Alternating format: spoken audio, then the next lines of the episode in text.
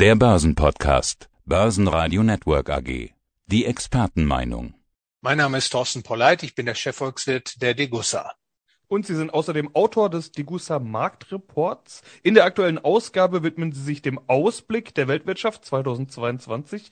Da müssen wir im Prinzip über drei große Themen sprechen. Wir haben die konjunkturelle Entwicklung, wir haben die Inflationsentwicklung und die Notenbankpolitik. Starten wir doch mit der Konjunktur. Der große Post-Corona-Erholungsschub, den viele für 2021 erwartet haben, der kam zwar, aber nicht in der Form, wie viele erwartet haben, denn es gibt verschiedene Faktoren, die behindert haben. Zum einen ist offenbar noch gar nicht Post-Corona, zum anderen haben wir aufgrund der Reaktionen darauf Lieferengpässe und Materialknappheit gesehen und hinzu kommt jetzt eine inzwischen wirklich deutliche Inflation. All das hat dafür gesorgt, dass sich die Weltwirtschaft zwar erholt hat, aber eben nicht in dem Maße, wie erhofft. Herr Polleit, wie geht es 2022 weiter?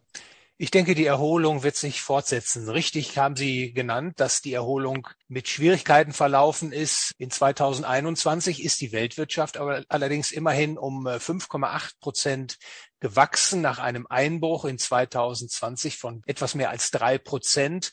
Und ich denke, die Chancen sind gut, dass das Wachstum intakt bleibt, auch im laufenden Jahr.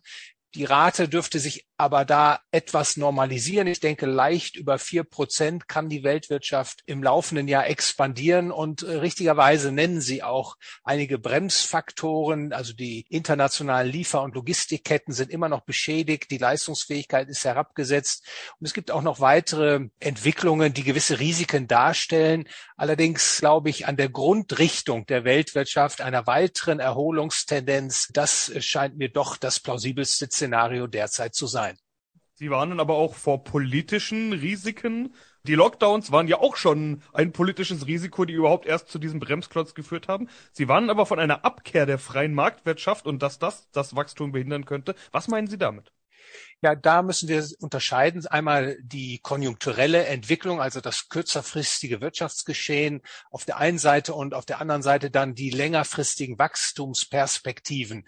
Wie ich eben äh, gesagt habe, denke ich, dass wir eine relativ positive Konjunktur im laufenden Jahr haben werden. Aber richtigerweise haben Sie auch das gelesen, was ich in einem Kasten in dem neuen Report verarbeitet habe, nämlich die Tendenz, die ich meine zu beobachten, dass man sich immer stärker von den marktwirtschaftlichen Prinzipien im Westen abkehrt. Also dass der Staat immer stärker und weitreichender eingreift in das Wirtschafts- und Gesellschaftsleben. Und das zeigt die ökonomische Theorie, dass solch ein Interventionismus letztlich die produktiven Kräfte Kräfte, die Leistungsfähigkeit der Volkswirtschaften herabsetzt. Und deswegen glaube ich auch, solange dieser Kurs beibehalten wird, und leider sieht man derzeit keine Abkehr weder dies noch jenseits des Atlantiks, dass die Wachstumspfade, also die längerfristigen Expansionsmöglichkeiten der Volkswirtschaften eher gedämpft verlaufen und leider nicht gestärkt werden durch bewusste Maßnahmen, um Wachstum eben und Beschäftigung und Unternehmertum zu fördern. Aber das ist eher ein strukturelles struktureller Aspekt, den ich hier anspreche, der das Konjunkturbild derzeit nicht eindunkelt.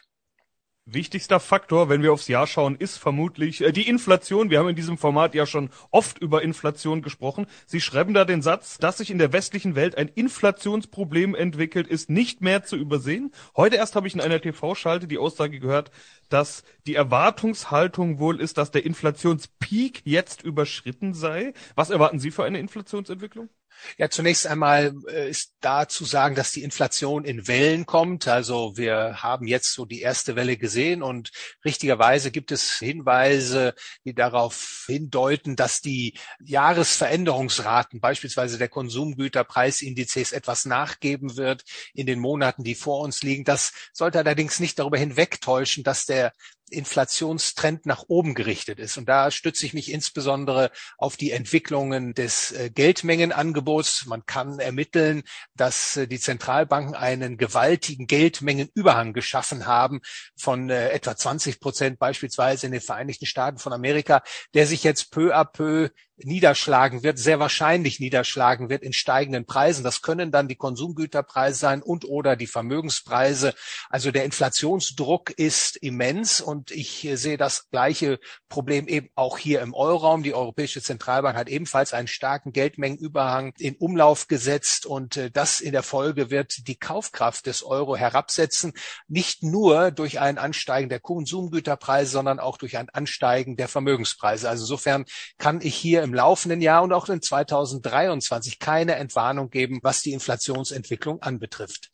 Ja, die Notenbanken haben sie jetzt schon ins Spiel gebracht. Die wollen ja reagieren auf diese Inflation. Zumindest in den USA ist das der Fall. Dort lag die Inflation im Dezember aber auch bei ganzen sieben Prozent. Zinsanhebungen werden in Aussicht gestellt. Ja, umgesetzt ist das noch nicht. Auch das muss man ja sagen. In Europa ist man äh, ohnehin noch viel zurückhaltender, was restriktive Zinspolitik angeht. Sie schreiben in dem Kapitel zu Zinsen, dass es keine echte Wende geben wird. Was erwarten Sie für die Zinspolitik? Also in Amerika, Sie sagten es bereits, äh, ist man schon relativ weit fortgeschritten. Ich halte es für sehr wahrscheinlich, dass es zu Zinserhöhungen kommen wird. Schrittweise kleine Zinserhöhungen wird es im laufenden Jahr geben. Allerdings glaube ich, dass da der Hochpunkt bei etwa 1,25 oder 1,5 Prozentpunkten liegen wird. Also historisch weiterhin niedrige Zinsen auch in den Vereinigten Staaten von Amerika. Und angesichts der Inflationsentwicklung, die ich ansprach, ist eben zu befürchten, dass der reale Zins, also der Kurzfristzins abzüglich der Inflationsrate deutlich negativ bleiben wird. Der ist ja jetzt bei etwa minus sieben Prozent und bestenfalls denke ich im Jahre 2023 wird man sich zurückbewegen auf ungefähr minus zweieinhalb oder zwei Prozentpunkte.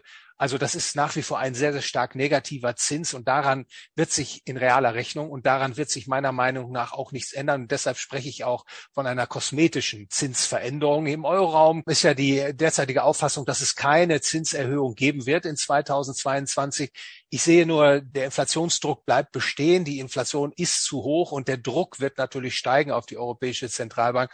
Und insofern kann ich mir durchaus vorstellen, also die Wahrscheinlichkeit stufe ich für relativ hoch ein, dass es im laufenden Jahr dann doch ein, zwei kleine Zinserhöhungen geben wird. Aber auch hier wird natürlich der Realzins unter den Inflationsbedingungen, wie ich sie einschätze, weiterhin negativ sein. Also eine zentrale Herausforderung für den Anleger ist, sich vor dem Geldwertschwund in den großen westlichen Volkswirtschaften zu schützen. Ihr Fazit ist physisches Gold und Silber als Anlageklasse, als attraktive Anlageklasse für 2022.